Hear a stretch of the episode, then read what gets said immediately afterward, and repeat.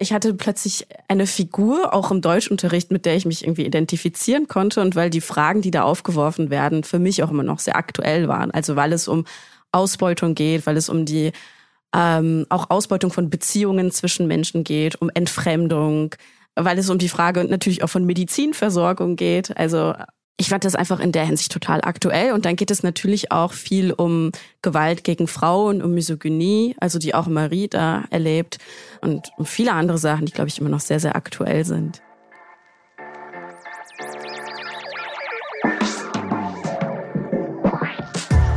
Seite an Seite. Der Literaturpodcast, präsentiert von Hugendubel. Hallo und herzlich willkommen zu einer neuen Folge von Seite an Seite. Ich bin Andrea und heute ist Shada Kurt bei mir zu Gast. Shada ist Autorin und Journalistin. Ihre Themen sind vor allem Kultur, Politik, Philosophie und Feminismus. Ihr erstes Buch handelte von radikaler Zärtlichkeit. In ihrem neuen Buch geht es in eine ganz entgegengesetzte Richtung. Es heißt nämlich Hass von der Macht eines widerständigen Gefühls. Hi Shada, schön, dass du da bist. Grüß dich. Hallo, ich freue mich auch. Hi. Du bist ja bekannt geworden durch dein Buch Radikale Zärtlichkeit. Das war auch auf der Spiegel-Bestsellerliste und ist wahnsinnig viel besprochen worden. Und trotz dieses Erfolgs hattest du aber offenbar ein bisschen Angst, und ich zitiere das jetzt, äh, dass du als Herzchen-Hippie in Erinnerung bleiben könntest. Wieso hattest du da Sorge? Ähm, es war jetzt gar nicht trotz des Erfolgs, sondern vielleicht auch wegen des Erfolgs, mhm. weil ich habe gar nicht damit gerechnet, dass das erste Buch tatsächlich so erfolgreich wird. Ich glaube, das sagen AutorInnen immer im Nachhinein, aber in meinem Fall stimmt es wirklich. Nee, aber ich glaube, ich musste mich einfach an den Gedanken gewöhnen, an den sich wahrscheinlich viele AutorInnen gewöhnen müssen im Laufe der Zeit, dass sie nicht kontrollieren können, was Menschen mit den Sachen, die sie geschrieben haben, am Ende tun. Mhm. Und dass es vielleicht auf eine gewisse Art und Weise gedeutet werden kann oder funktionalisiert werden kann, so wie ich es mir eigentlich nicht vorgestellt habe. Und es gab eben, habe ich immer mal wieder auf Instagram gesehen, so Menschen, naja, die ich jetzt von außen betrachtet mit meinen Vorurteilen als Hippies abstempeln würde. die dann das Buch gepostet haben und waren so, ah, Liebe und alles für die Liebe und Liebe ist die Antwort auf alles. Und ich dachte so, ach du Scheiße, was habe ich falsch gemacht? Weil es ja eigentlich in dem Buch darum geht, genau solche, ja, solche, solche Floskeln oder solche vermeintlichen Wahrheiten wie die Liebe ist die Antwort auf alles, weil sie einfach, weiß ich nicht, Gottes Geschenk ist oder eine Naturgewalt, der wir einfach ausgeliefert sind eigentlich das Buch ja genau solche Wahrheiten in Frage stellen möchte. Genau. Das war dann diese, diese kurze Befürchtung, oh Gott, wenn ich dann sterbe, dann werden meine Zitate aus dem Zusammenhang gerissen und landen auf Instagram-Kacheln. Und dann ergeht es mir wie vielen anderen AutorInnen, die mal irgendwie politische, vielleicht auch radikalere Absichten hatten und dann am Ende so Kalendersprüche mäßig äh, durch die Welt wandern. Genau. Weil Hass ist ja doch ein sehr, sehr starkes Gefühl. Und ich glaube, wir alle haben schon mal Hass auf die eine oder andere Weise gespürt, aber es ist gesellschaftlich schon ein Stück weit auch tabuisiert. Und in deinem Buch schreibst du aber, dass Hass ja nicht unbedingt immer was, was Schlechtes sein muss. Kannst du das mal so ein bisschen erklären, was deine Idee dahinter ist? Gerne. Also das Tabu des Hasses wirkt für mich eigentlich hauptsächlich in eine Richtung. Und zwar wurde ja eigentlich in den vergangenen Jahren schon viel über den Hass gesprochen. Mhm. Oft auch alarmierendes, zu Recht. Aber es ging immer um einen bestimmten Hass, dem sich zum Beispiel auch Caroline Emke in ihrem Essay gegen den Hass annimmt, also der Hass von Rechten, von RassistInnen, ImpfgegnerInnen etc. etc. Aber ein Hass, der eigentlich nie vorkommt, ist der Hass von Menschen, die selbst von Unterdrückung, also sprich von Rassismus, von rechtsextremem Terror, von Ausbeutung etc. etc. betroffen sind. Mhm. Weil dieser Hass darf gar nicht existieren, weil er erstens dem Status quo und auch der selbsternannten Zivilisation gefährlich werden könnte und weil es natürlich auch in einer christlichen oder auch aufklärerischen Tradition die Annahme gibt oder die Überzeugung, dass Menschen, die Opfer sind, ähm, erst eine Legitimation für ihre Betroffenheit erlangen, wenn sie beweisen, dass sie selbst nicht gewalttätig, nicht aggressiv, nicht hassend sind. Und nur auf diese Art und Weise eben als verzeihende Menschen überhaupt auf die Bühne treten können und gar nicht als Menschen, die vielleicht auch selbst hassen und zwar aus sehr guten Gründen hassen. Mhm. Und das ist der Hass, der mich vor allem auch interessiert in dem Buch. Ja, mir ging es beim Lesen so, dass ich mir dachte, ich empfinde eigentlich gar keinen großen Hass auf, auf die Dinge, die du auch anprangerst. Man sagt so gesellschaftliche Strukturen. Und dann dachte ich mir, ja, vermutlich liegt es aber auch daran, dass ich ganz schön privilegiert bin. Meinst du, dass, äh, dass Leute, wie soll ich sagen, dass Leute, die zu privilegiert sind, das oft dann gar nicht so richtig nachvollziehen können? Gute Frage. Ähm, ja, die Privilegienfrage ist immer eine schwierige Frage, weil es für mich so keine absoluten Privilegien gibt. Also wo ich sage, mhm. okay, wer 117 Privilegien hat, hat die Schwelle überschritten und kann das und das nicht mehr nachvollziehen. Auf eine gewisse Art und Weise bin ich auch sehr privilegiert.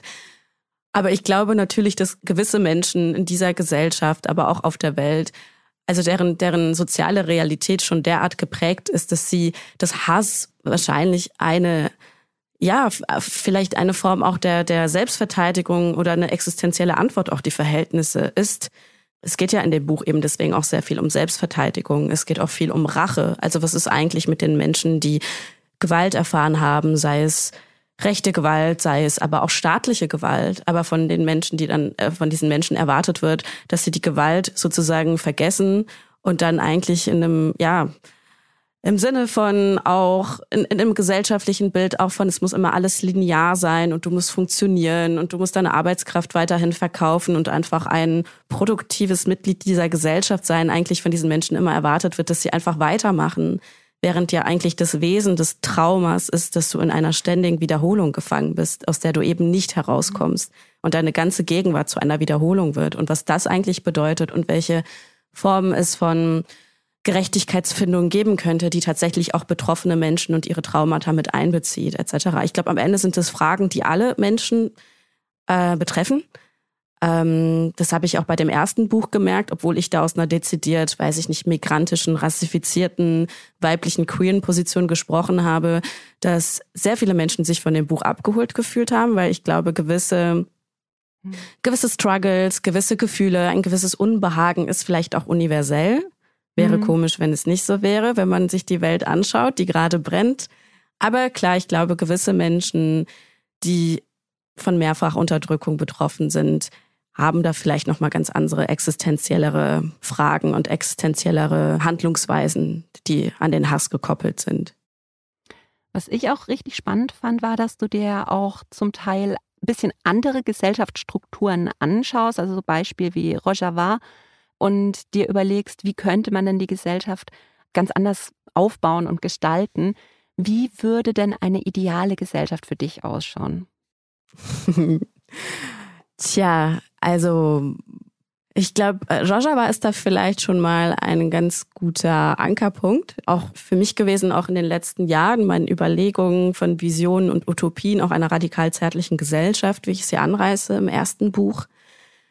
Rojava an sich ist ja gar nicht eine wirklich wahr gewordene Utopie noch, weil es eine, eine Vision, eine Utopie, eine Gesellschaft im Werden ist. Also für die Menschen, die vielleicht Rojava nicht kennen, nochmal ein kurzer Nebensatz dazu. Das ist die autonome Selbstregierung in Nordostsyrien, Westkurdistan, wo sich vor etwa zehn Jahren im Zuge des Bürgerinnenkriegs in Syrien die Völker der Region zusammengetan haben und äh, unter einem Gesellschaftsvertrag sich eben in dieser autonomen Selbstregierung dazu beschlossen haben, sich selbst zu verwalten, sich selbst zu regieren. Es ist auch mitunter ein Produkt oder Teil auch der kurdischen Widerstandsbewegung und basiert auf Ideen des, des demokratischen Konföderalismus, des Gründers der kurdischen Arbeiterinnenpartei Abdullah Öcalan unter anderem. Und ähm, da passiert sehr vieles, was für viele meiner Freundinnen und mich extrem inspirierend und visionär ist. Also es gibt, die Gesellschaft ist ein Räten organisiert. Also alle Menschen sind irgendwie Teil an, an demokratischen Entscheidungsprozessen. Es ist eine radikale Demokratie, die da praktiziert wird. Und dann sind Menschen nochmal organisiert in Komitees, in Kommissionen. Es gibt auch sowas wie Versöhnungskommissionen, um zum Beispiel die verfeindeten Völker, ehemals verfeindeten Völker wieder in einen Versöhnungsprozess zu bringen.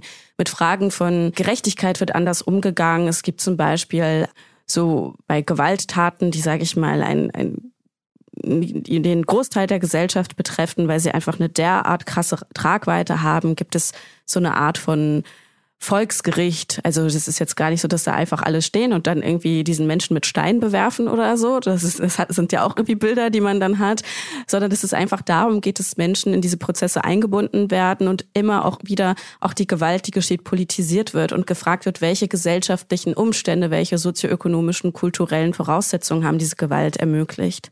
Und dann ist es natürlich vor allem auch eine feministische Revolution in Rojava, wo es auch darum geht, also die Positionen in der Gesellschaft, in den Kommissionen, Komitees paritätisch aufzuteilen. Es gibt Frauenkommissionen, es gibt ein Frauendorf, es gibt Frauen-Selbstverteidigungseinheiten und dann ist es natürlich auch eine sehr ökologische Revolution, äh, wo es darum geht, okay, wie können wir ökologisch wirtschaften, nachhaltig wirtschaften? Das ist eine ganz zentrale Frage. Und langfristig soll es natürlich darum gehen, dass Menschen sich selbst verwalten können und dass eben Unterdrückungsverhältnisse wie Kapitalismus, Patriarchat, Kolonialismus überwunden sind. Das wäre natürlich die Vision, die am Ende am besten dabei rauskommt. Und das ist natürlich auch meine Vision von der Welt. Ja, ich fand diese Idee so schön, dass man bei, ja, ich sage jetzt mal jetzt kein Kapitalverbrechen, aber bei kleineren Sachen, die dann anfallen, auch einfach sich zusammensetzt und wirklich sagt, okay, wir gehen jetzt nicht nach einem bestimmten Strafenkatalog, sondern wir fragen auch die Opfer, was würde euch denn jetzt wirklich helfen in der Situation? Und dass man dann da eben ähm, vielleicht auch eine Strafe findet, ähm, die viel mehr in Richtung, ja, Produktivität geht, sage ich jetzt mal, dass wirklich was an der Situation geändert wird, als dass jetzt jemand dann, weiß ich nicht, zwei Jahre ins Gefängnis geht. Also es fand ich einen wahnsinnig interessanten Ansatz, aber ich wüsste nicht, was, was jetzt hier passieren müsste, dass es hier irgendwann mal so werden könnte. Mhm. Weißt du, ich meine, ich glaube, da müsste auch ein ganz schöner ja. Umsturz passieren. Ja, Umsturz oder auch gewisse politische Bewegungen, die es ja auch jetzt schon gibt, auch in Deutschland. Also die sich sowas wie transformative Gerechtigkeit, also das, worüber wir gerade gesprochen haben, was du gerade auch angesprochen sind, sind Praktiken von transformativer Gerechtigkeit. Die werden zum Beispiel innerhalb von politischen Bewegungen, wo ich das vor allem kenne, auch in feministischen Bewegungen im Sinne von Mediation zum Beispiel gemacht. Also wenn zwei Menschen, wenn die eine Person auf eine gewisse Art und Weise gewalttätig wurde oder missbräuchlich sich verhalten hat, dass man in ein Mediationsgespräch geht und auch eine gewisse Selbstreflexion auch erwartet und einen, einen, ja, einen offenen Umgang damit, was da gerade passiert ist weil auch eben viele politische Gruppen, aber das gilt genauso auch für zum Beispiel schwarze Menschen in den USA oder andere Communities, die überhaupt sich ja gar nicht auf etablierte Institutionen des Rechts und der Bestrafung sowieso erst gar nicht verlassen können. Also mhm. schwarze Menschen in den USA können sowieso nicht die Polizei rufen, weil sie selbst von der Polizei bedroht werden. Also was sollen sie denn tun, wenn Gewalt geschieht in ihrer Nachbarschaft, in ihrer Community? Dann sind sie darauf angewiesen, das auf diese Art und Weise irgendwie miteinander klären zu müssen, weil sie eben diese Menschen nicht einfach äh, im Grunde einfach aussortieren können und auch nicht wollen. Und diese Ansätze passieren im Kleinen schon an sehr vielen Orten der Welt. Aber gleichzeitig geht es natürlich auch immer darum, wenn wir sagen, wir wollen eine Gesellschaft, in der anders mit Gewalt umgegangen ist, eine Gesellschaft, in der auch langfristig sowas wie Gefängnisse überflüssig werden und auch die Polizei überflüssig werden, braucht es natürlich radikale soziale Veränderungen. Das braucht Veränderungen in der Arbeitspolitik. Es braucht zum Beispiel eine große Aufstockung von Sozialpolitik. Es muss das, das Gesundheitswesen muss zugänglicher werden, muss offen und frei für alle werden. Also eigentlich geht es darum, alle sozialen Probleme anzugehen, die überhaupt eben erst Gewalt auch hervorbringen immer wieder. Und eigentlich eben diesen Kreislauf an Hass, den ich eben angesprochen mhm. habe, auf diese Art und Weise zu durchbrechen mit konkreten sozialpolitischen Maßnahmen zum Beispiel. Ich finde äh, schön, den, den, äh, Kreislauf des Hasses zu durchbrechen. Das machen wir jetzt gleich mal mit äh, deinem ersten Lieblingsbuch, was du dabei hast. Weil ähm, ich finde das Guter so schön. Übergang. Äh, das ist eine wahnsinnige Überleitung, aber ich, ich habe deine Lieblingsbücher gehört und ähm, dann dachte ich mir, Wojciech, oh mein Gott, also da war ich wirklich neunte Klasse, absolutes Trauma. Ähm, und hab's jetzt aber nochmal. Ja, total. Soll ich dir jetzt sagen, warum? Weil es war ja, bitte. Ich hatte eigentlich sonst keinen kein Stress mit Schullektüre, aber ich war so immer das, das unbeliebteste Mädchen in der Klasse, weil ich schlimm Neurodermitis hatte und immer die Jüngste war, weil frühzeitig eingeschult worden. Und ich äh, sollte eine Stelle aus Wojcek, wo Marie, das erzählen wir gleich noch, wer wer ist, aber mhm. quasi so mit dem Tambourmajor sich einlässt. Und ausgerechnet mit dem Heartthrob der Schule musste ich diese Szene lesen. Und ich bin an dem Tag einfach gestorben. Und du siehst hier nur meinen Geist noch sitzen. Also. Oh naja. Ach Gott, Schule ist auch einfach so ein grausamer Ort. Und Kids sind so grausam und alles grausam. Ja. Kann ich dann, gut nachvollziehen. Es war dann so lustig, weil ich habe dann auf Instagram so gepostet, mich mit Wojciech und dann so sehen wir uns also wieder alter Feind. Und dann habe ich so viele Nachrichten bekommen von Leuten, die das auch in der Schule gelesen haben. Und die einen haben es geliebt, die anderen haben es gehasst.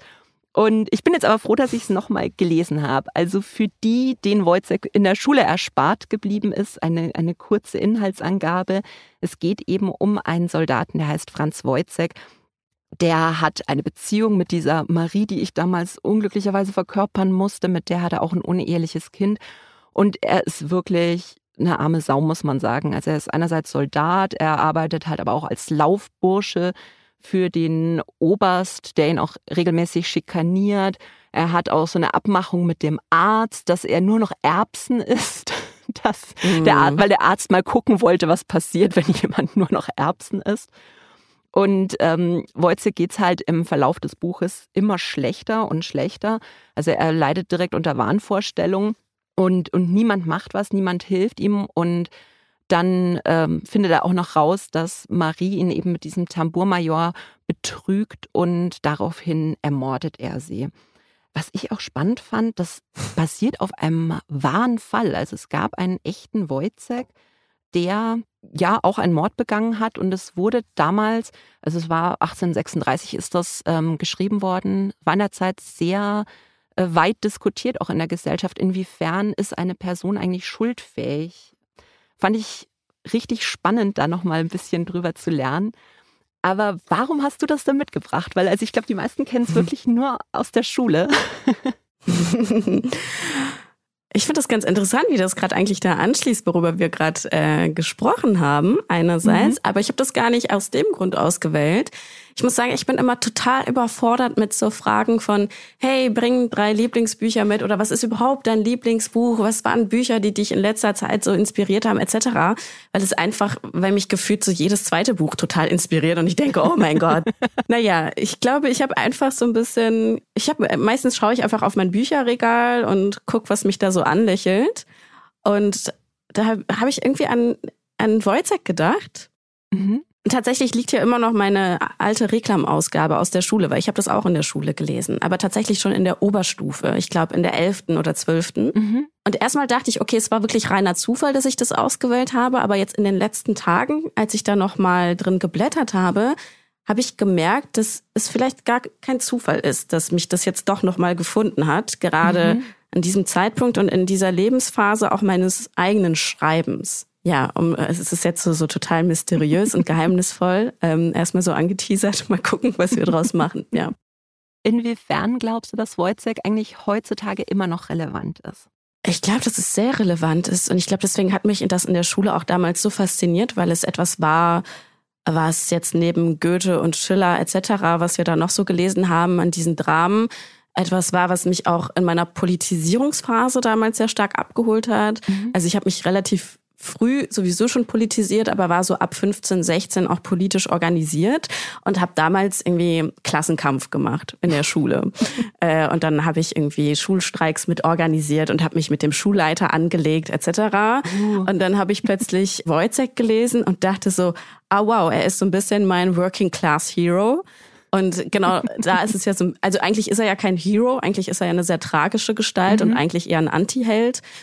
Aber ich hatte plötzlich eine Figur, auch im Deutschunterricht, mit der ich mich irgendwie identifizieren konnte. Und weil die mhm. Fragen, die da mhm. aufgeworfen werden, für mich auch immer noch sehr aktuell waren. Also weil es um Ausbeutung geht, weil es um die ähm, auch Ausbeutung von Beziehungen zwischen Menschen geht, um Entfremdung, weil es um die Frage natürlich auch von Medizinversorgung geht. Also Wojciech verkauft ja sozusagen oder es stellt ja seinen, seinen Körper diesem Arzt zur Verfügung ja nicht nur einfach so, weil er an das große wissenschaftlich aufklärerische Versprechen glaubt, sondern eben, ne, weil er auch dadurch Geld verdient. Also ich fand das einfach in der Hinsicht total aktuell. Und dann geht es natürlich auch viel um Gewalt gegen Frauen, um Misogynie, also die auch Marie da erlebt und um viele andere Sachen, die, glaube ich, immer noch sehr, sehr aktuell sind.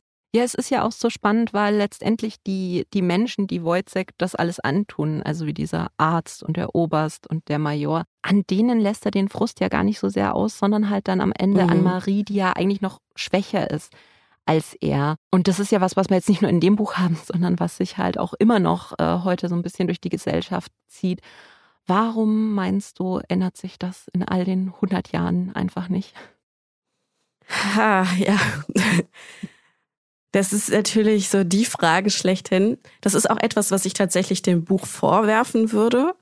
Äh, darüber habe ich gestern auch nochmal gedacht, als ich da drin geblättert habe, weil die Gewalt, die Armut und das Elend auch bei Wojcek, auch bei einem Georg Büchner, der sich auch ein gewisses revolutionäres Schreiben auf die Fahne geschrieben hat, trotzdem als auswegslos gezeichnet werden. Mhm. Und der Hass auf die Ungerechtigkeit, die Wojcek ja empfindet, ihn nicht nur isolieren, also er schließt sich jetzt nicht irgendwie einer kommunistischen Gruppe an und sagt, okay, wir machen jetzt gemeinsam Klassenkampf, sondern er ist isoliert und am Ende natürlich gibt es da diesen Femizid. Mhm. Ja, das ist, glaube ich, in, in der Struktur, die, die Muster, die wir da sehen, sind immer noch heute in allen Gesellschaftsschichten eigentlich allgegenwärtig. Ich glaube, das hat sehr, sehr viele unterschiedliche Gründe. Das hat sehr viel natürlich auch mit, mit patriarchaler Gewalt zu tun, mit der Entmenschlichung von von Frauen oder von Körpern, die als Frauen kategorisiert werden. Es geht viel auch darum, dass ja auch im Kapitalismus es immer auch irgendwie darum geht, an dieses Versprechen zu glauben von, ich bin die auserwählte Person, die es schaffen wird. Ich solidarisiere mich oder identifiziere mich eher mit meinen Ausbeutern, weil ich ja an dieses große Versprechen des Neoliberalismus, des Kapitalismus glauben möchte, dass ein, äh, das wohl am Ende, wenn ich mich genug anstrenge, es eigentlich Wohlstand für alle äh, gibt, äh, weil ich da immer dran glauben möchte und mich dann sozusagen mit den Menschen entsolidarisiere, die, denen es noch schlechter geht als mir oder denen es ähnlich schlecht geht wie mir. Äh, weil ich eigentlich immer aufsteigen möchte und mich mit den anderen identifizieren möchte. Also ich glaube, dass da auch sehr viel eben dieser neoliberale Leistungswahn und ähm, die ständige Entsolidarisierung, Entfremdung von mir selbst und von anderen Menschen eine große Rolle spielt. Und sehr, sehr viele andere Gründe noch natürlich, die ich jetzt, wenn ich die jetzt alle auffächern würde, ja, würde ich hier wahrscheinlich noch bis morgen sitzen.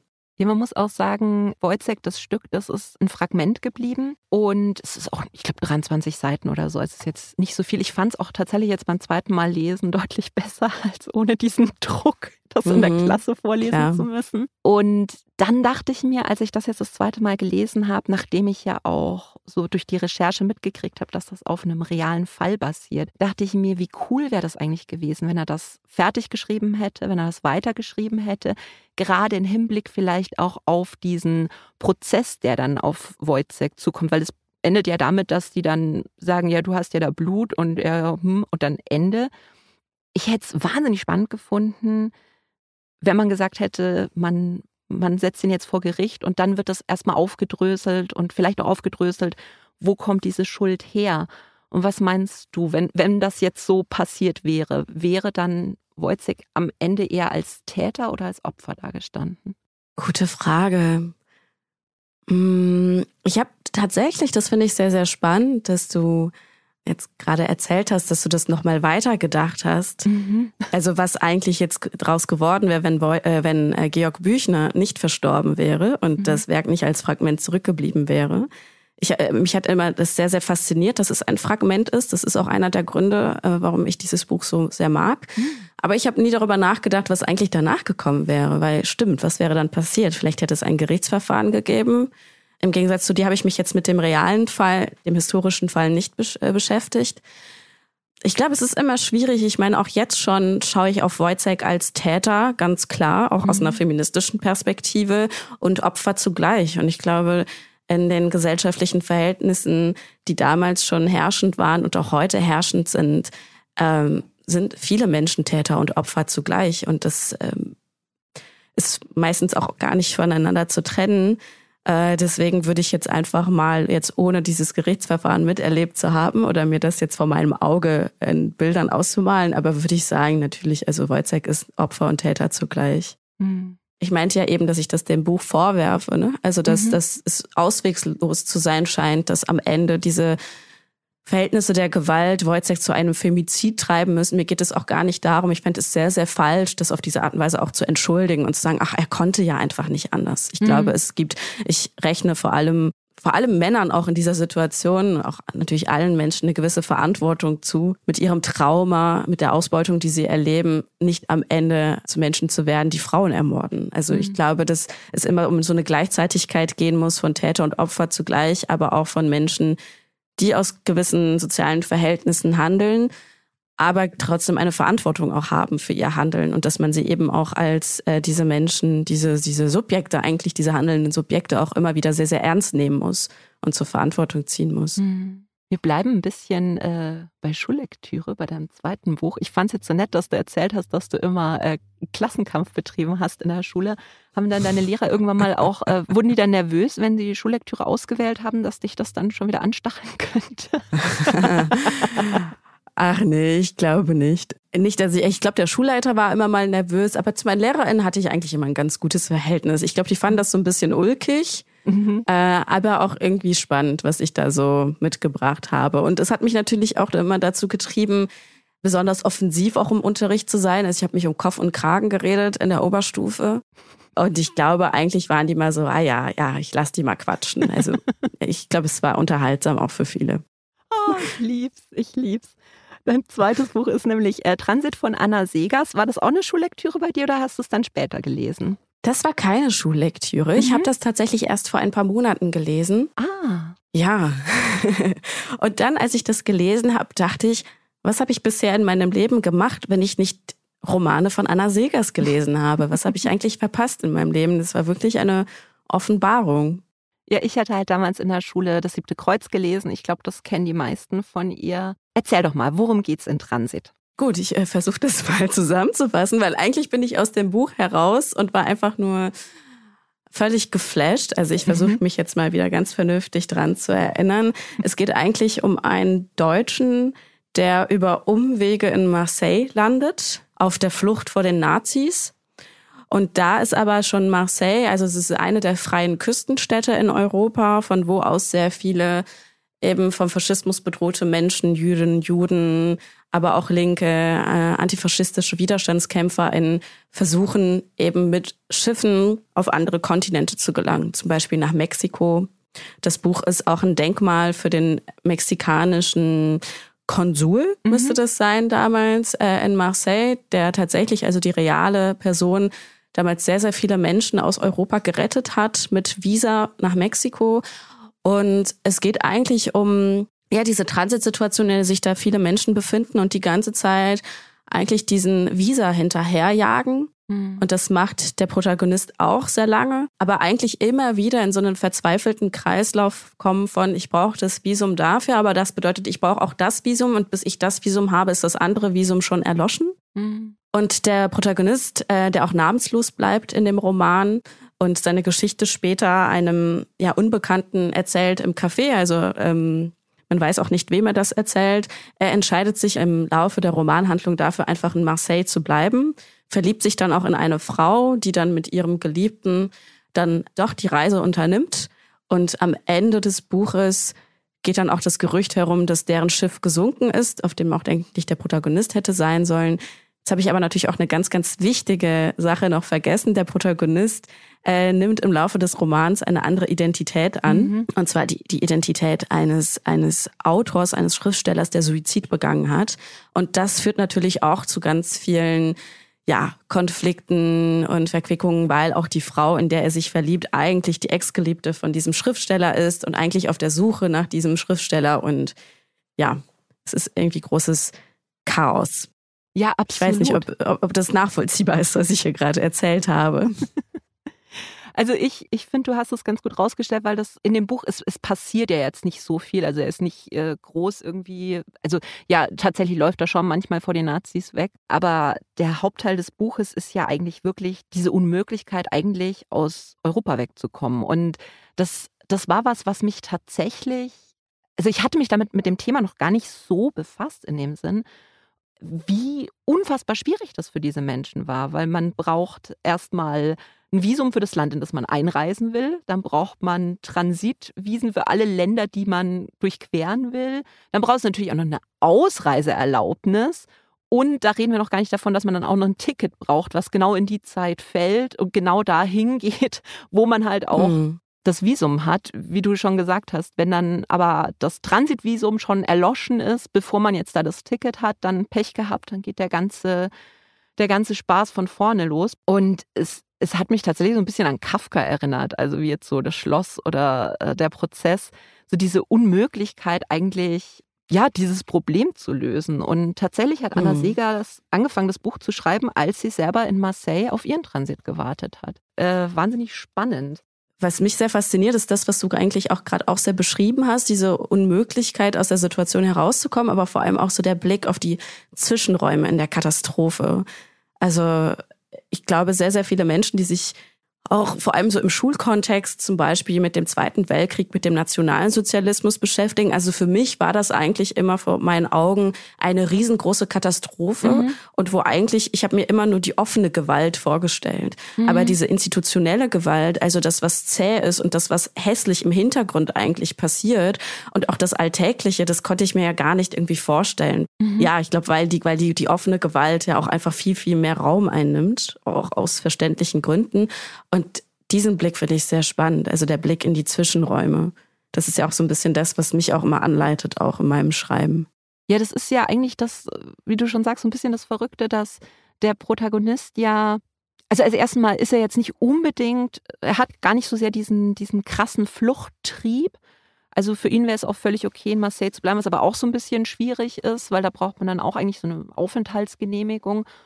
Und man stellt sich das dann so vor, dass man halt mit dieser Panik ständig irgendwelche Konsulate einrennt und, und die Leute, weiß ich nicht, schüttelt und sagt, ich muss hier weg. Und das hat er ja gar nicht. Also er ist ja auch relativ gelassen. Die sitzen eigentlich auch ganz oft einfach in der Pizzeria und unterhalten sich und, und trinken Wein.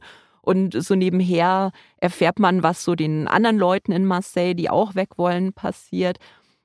Wie, wie hast du das wahrgenommen, diese, diese eigentliche Diskrepanz zwischen dem Ernst der Lage und dieser seltsamen Gelassenheit? Ich fand das sehr überwältigend, also auch in der Sprache, die Anna Segers da benutzt. Also diese Unverfrorenheit und die Kühnheit, in der sie auch die Angst erzählt, die mhm. ja schon allgegenwärtig ist und die auch immer wieder den Protagonisten packt. Aber trotzdem schafft sie es ja auch in dieser Enge, die sie da erzählt, da, da gibt es trotzdem Luft aber nicht so im kitschigen Sinne von, oh, selbst im Elend gibt es schöne Momente. ich glaube, darum geht es gar nicht. Mhm. Sondern es ist eben die Widersprüchlichkeit, diese existenzielle Widersprüchlichkeit des Menschseins, die sie da irgendwie total ohne Pathos und ja auf so eine ganz feinfühlige Art und Weise irgendwie zu erzählen weiß, das finde ich sehr, sehr faszinierend. Und was den Protagonisten betrifft, also das äh, schwankt ja auch immer mal wieder bei ihm. Also mhm. als er sich dann ja verliebt, dann ist er doch plötzlich so, ah, ich möchte doch, also ich glaube doch an ein Leben, jenseits von Marseille, also an ein Leben jenseits meines Schicksals. Muss dazu natürlich auch sagen, das ist ein alleinstehender Mann, also der ist ohne Kinder unterwegs, mhm. ohne Menschen, für die er sich jetzt unmittelbar verantwortlich gemacht hat. Äh, er ist ja schon irgendwie so ein Alleingänger irgendwie. Also, mhm. und ich glaube, das ist vielleicht auch das Interessante. Vielleicht hat Anna Segers, kann ich nur spekulieren, bewusst so eine, eine Rolle genommen, weil, weil diese, diese Figur natürlich vielleicht größere Freiheiten hat als andere und überhaupt erst in diese Situation kommen kann, sich diese existenziellen Fragen zu stellen, die mhm. in dem Roman ja so spannend sind. Ich glaube, weiß ich nicht, wäre die Protagonistin eine Mutter mit drei Kindern gewesen, hätte sie sich diese Fragen alle gar nicht stellen können, die sich dieser äh, Protagonist darstellt und der Roman wäre wahrscheinlich in zehn Seiten auserzählt gewesen. Ja, na also mir ging es ja auch so, ich habe dann auch danach gegoogelt, äh, was mit Marseille noch im Krieg passiert ist und das ist dann tatsächlich auch von den Nazis eingenommen worden. Und wo ich mir halt dachte, mit dem Wissen, das wir heute haben, ich, ich möchte diesen Protagonisten einfach nur schütteln und sagen, jetzt geh halt auf, auf ein Schiff, wobei du hast ja schon so ein bisschen, voll der Spoiler, dass dieses Schiff, auf dem er eigentlich sein so, sollte. Ja. Alles gut. Nein, aber dass dieses Schiff am Ende dann vielleicht auch untergegangen sein soll, was ja auch so ein bisschen diese Unausweichlichkeit ist. Also ich weiß nicht, hättest du dem Protagonisten geraten zu gehen oder zu bleiben? Ich glaube, ich hätte ihm gar nichts geraten. Weil ich glaube, es ist auch eine legitime Entscheidung, auch in solch einer Situation, sich auch für das zu entscheiden, was eben die Gegenwart eines Menschen ist. Also mhm. man muss dazu sagen, das war ein, ein, er war ja kein Jude, er war kein organisierter Kommunist. Also ich glaube, wenn jemand gute Überlebenschancen auch hatte unter der Nazi-Besatzung in Marseille, dann war es vielleicht er noch am ehesten. Mhm. Was jetzt nicht heißen soll, dass ich deswegen denke, okay, er hat es jetzt verdient zu sterben oder so oder sich der Gewalt auszusetzen. Aber ich, ich finde auch in der Situation, ich habe nicht das Bedürfnis entwickelt, ihn zu schützen oder ihn zu retten. Aber es hat vielleicht damit zu tun, dass ich es vor langer Zeit aufgegeben habe, Männer retten zu wollen. ich denke mich immer so in die Protagonistin rein und sowas und dann denke ich mir immer, lauf, lauf.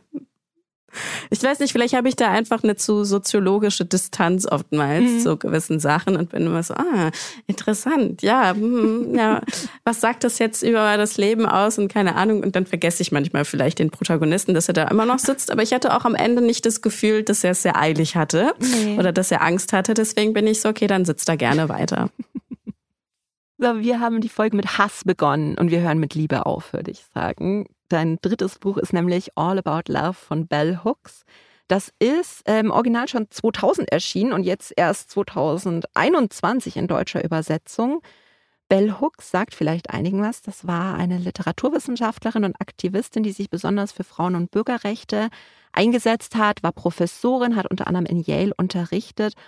Und in All About Love schreibt sie eben über alle Arten der Liebe. Weil ich glaube, ganz oft, wenn wir heute über Liebe sprechen oder darüber nachdenken, denken wir an die romantische Liebe. Und da geht es aber wirklich um alle Arten. Also auch die Liebe zur Familie, zum Freundeskreis, sogar auch zur Arbeit und zu Gott.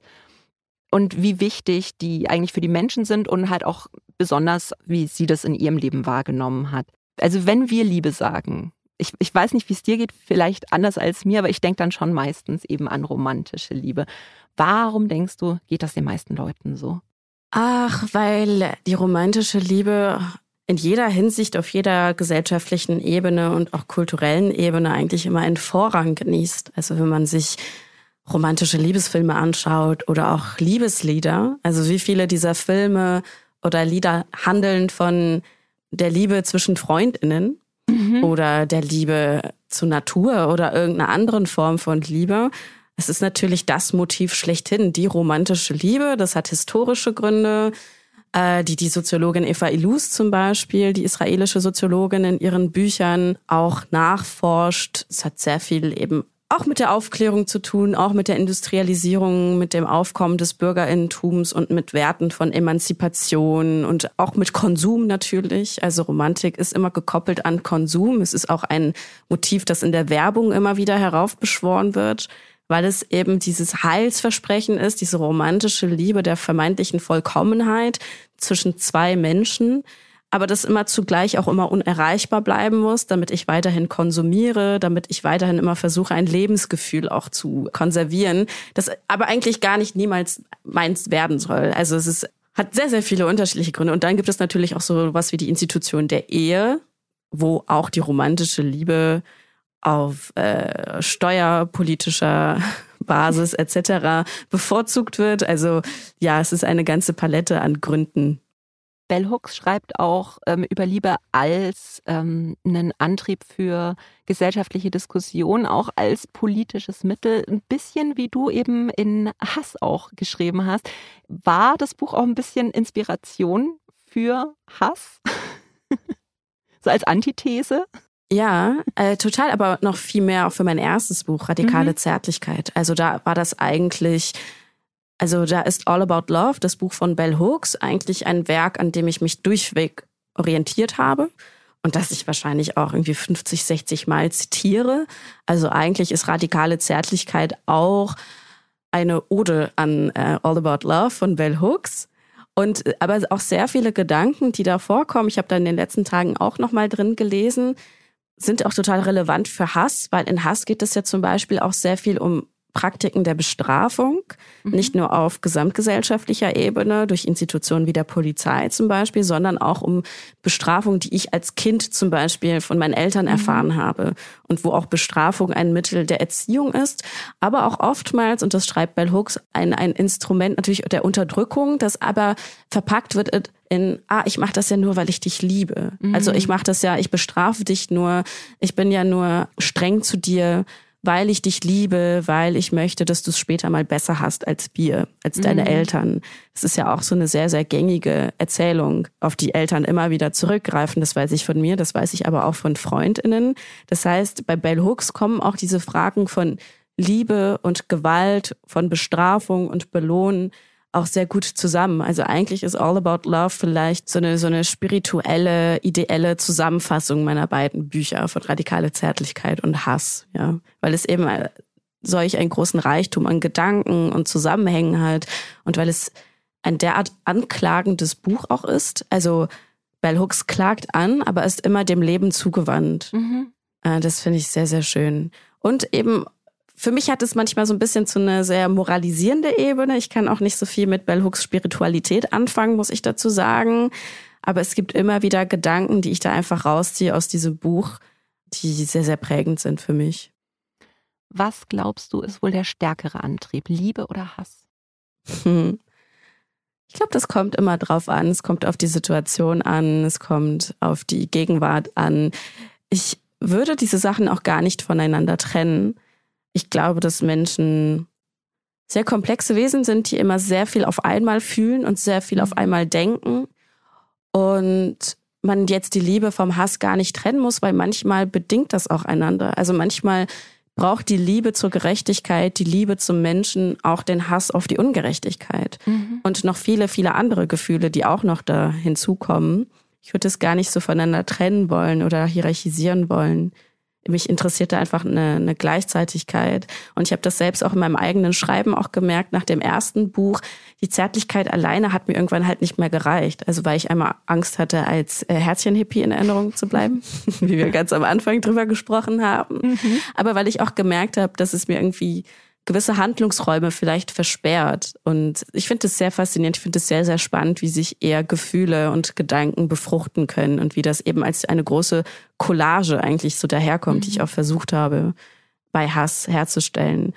Weshalb mich auch übrigens, um nochmal kurz zu Georg Büchner zurückzukommen, als ich in den letzten Tagen drin geblättert habe, ich hatte ja erwähnt, dass ich dann doch das Gefühl hatte, dass es jetzt gar nicht Zufall war, dass ich mhm. jetzt dieses Buch ausgewählt habe, weil dieses fragmentarische Schreiben, also das jetzt bei Georg Büchner ja dann eher unbeabsichtigt war, weil er einfach gestorben ist. Aber dieses fragmentierte Schreiben, dieses collagenhafte Schreiben, was mich damals in der Schule schon total fasziniert hat, weil es ein derart offenes Schreiben ist, dass er eigentlich dann zum kollektiven Weiterdenken anregt, ja auch etwas ist, was ich dann auch bei Hass dann versucht habe. Mhm. Und da ist vielleicht irgendwie Georg Büchner zusammengekommen mit, mit Bell Hooks und noch ein paar anderen Leuten. Wer hätte es gedacht? Ich fand bei Bell Hooks halt wahnsinnig spannend, dass das Buch ja schon äh, jetzt 23 Jahre alt ist, aber dass ich es immer noch wahnsinnig, wahnsinnig aktuell empfunden habe. Also dachte ich mir auch, äh, okay, da hat sich das letzte fast Vierteljahrhundert eigentlich in der Gesellschaft nicht so wirklich viel getan. Also dass da immer noch sehr viel an Liebe oft fehlt. Oder wie hast du das empfunden? Total. Also es ist ein sehr, sehr aktuelles Buch das auch sehr viele Menschen lesen, ähm, immer noch in meinem Umkreis. Äh, mhm. Und jetzt im letzten Jahr wurde es ja auch zum ersten Mal ins Deutsche übersetzt. Mhm.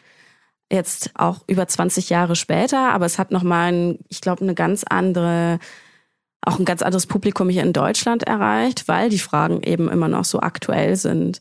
Und es ist manchmal sehr erschreckend, an solche Bücher reinzulesen und zu merken, wie wenig sich verändert hat. Mhm. Aber gleichzeitig ändert sich ja auch einiges. Also allein vielleicht das Bedürfnis, jetzt gerade bei Hooks mit All About Love zu lesen, das von sehr, sehr vielen Menschen kommt, zeigt ja vielleicht, dass sich gewisse Sachen irgendwie verschoben haben oder zumindest das Bedürfnis nach anderen Antworten sich verschoben hat oder eben die Antwortmöglichkeiten, die sich Menschen jetzt vorstellen und die sie sich aneignen wollen. Also das ist vielleicht auch eher ein Zeichen auch dafür, dass sich gleichzeitig Sachen bewegen, auch wenn viele Sachen so bleiben. Also worüber ja auch Bell Hooks da schreibt, ist ja eigentlich die sind die Zusammenhänge von Kapitalismus, Ausbeutung, Kolonialismus, Rassismus, das Patriarchat und wie das eben diese Unterdrückungsverhältnisse aufrichtige Beziehungen zwischen Menschen, die fürsorglich sind, die ehrlich sind, die auf Konsens basieren, die auf Wissen auch basieren. Also Wissen ist auch ein Begriff, mit dem der für Bell Hooks Liebesphilosophie sehr, sehr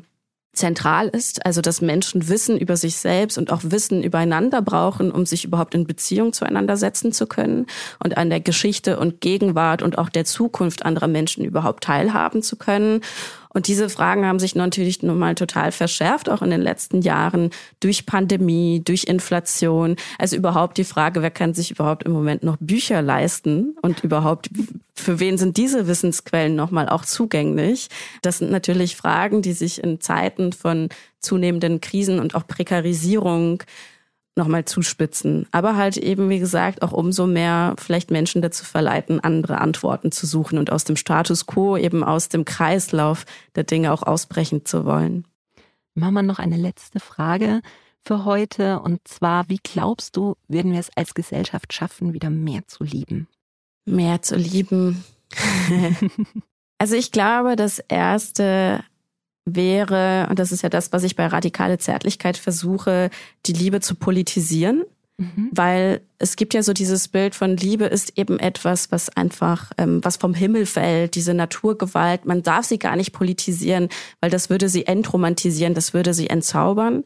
Ich glaube, dass es sehr wichtig ist, die Liebe zu politisieren, in dem Sinne, wie es auch Bell Hooks äh, da tut und vielleicht auch Georg Büchner tut und vielleicht auch Anna Segert tut auf eine gewisse Art und Weise, um zu verstehen, auf welche Art und Weise Realitäten der Gewalt eigentlich Menschen von sich selbst und von anderen Menschen entfremden, um dann eben kollektiv eben Lösungsvorschläge auszuarbeiten, im Kleinen und auch wie im Großen.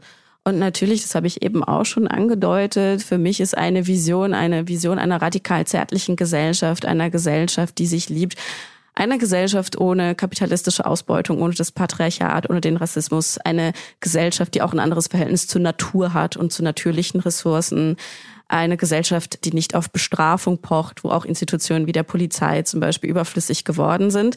Also, aber das ist natürlich alles so ein bisschen, im besten Falle ist es Zukunftsmusik. Aber ich glaube, dass auch schon in der, in der Gegenwart sehr viele Sachen möglich sind, wenn wir eben wirklich anfangen, unser Gegenüber als einen, einen Menschen zu betrachten, zu dem ich mich in Beziehung setze, mit dem Wissen, das ich habe, den Menschen in der Fülle seiner Erfahrungen auch wahrzunehmen und vor allem auch sich zu fragen, okay, was machen die gesellschaftlichen Verhältnisse mit unserem Verhältnis zueinander und wie können wir eben Räume der Solidarität, Zwischenräume schaffen, in denen wir andere Formen des Miteinanders erproben können, miteinander experimentieren können, etc. Auf der Basis von Solidarität, Fürsorge, und eben auch wissen, wie es Bell Hooks sagt. Ja, das ist jetzt alles sehr abstrakt, aber kann man vielleicht wird es ein bisschen konkreter in dem ersten Buch oder bei Bell Hooks eben bei All About Love. Aber das kann man alles schaffen, ohne ein Herzchen happy zu werden. Ganz genau. Aber auch Herzchen-Hippies sind auch herzlich dazu eingeladen. Also ich will da niemanden ausschließen. Sheila, ich danke dir sehr für das Gespräch und ähm, Hass ist jetzt in den Buchhandlungen erhältlich. Also schaut vorbei, lest rein und lernt. Vielen Dank für das schöne Gespräch. Dankeschön. Gerne.